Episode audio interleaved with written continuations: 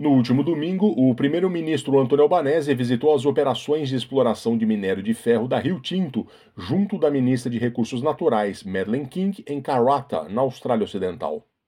A anglo-australiana Rio Tinto é uma das maiores mineradoras em operação na Austrália e não poucas vezes bate de frente com ambientalistas por conta do legado de problemas ambientais deixados em algumas regiões do país.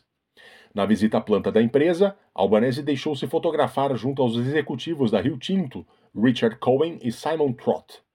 Todos usavam roupa de alta visibilidade, incluindo seu primeiro-ministro, cuja camisa tinha o nome da empresa estampado em vermelho de um lado e seu nome do outro. Numa conferência de imprensa após a viagem, Albanese elogiou as operações do minério de ferro da empresa pela sua contribuição para a economia do país.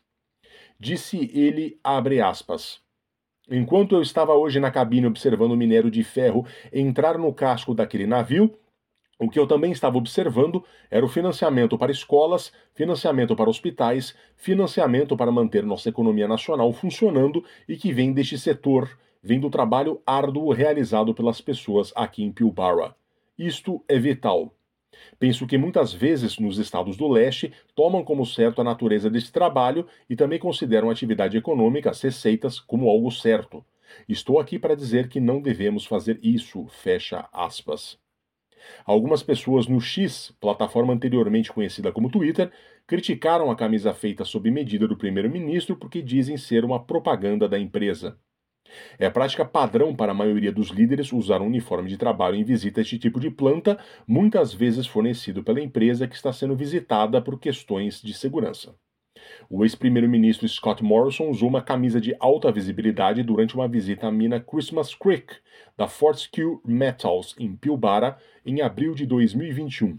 As palavras Scott e o nome da empresa estavam em sua camisa. O Centro de Integridade Pública é um think tank de políticas públicas australiano. Jeffrey Watson, diretor do centro, diz que Albanese poderia ter se recusado a usar essa camisa.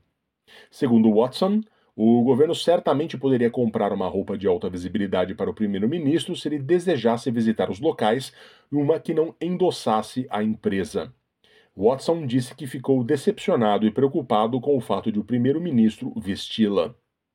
De acordo com ele, no mundo atual, onde o aquecimento global é um assunto relevante, as disputas de recursos não renováveis através da mineração e as dificuldades recentes que a Rio Tinto teve em relação à preservação de locais sagrados aborígenes, é horrível pensar que o primeiro-ministro usa uma camisa que tem o efeito de fazer propaganda para esta empresa, diz ele.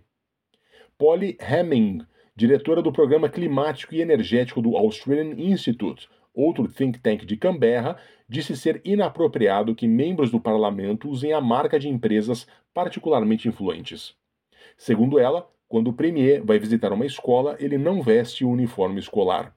Para Hemming, o simbolismo do primeiro-ministro apresentar-se como funcionário de uma grande empresa de extração de recursos naturais é incrivelmente alarmante. A SBS News entrou em contato com o gabinete do primeiro-ministro, mas não teve contato até o fechamento desta matéria.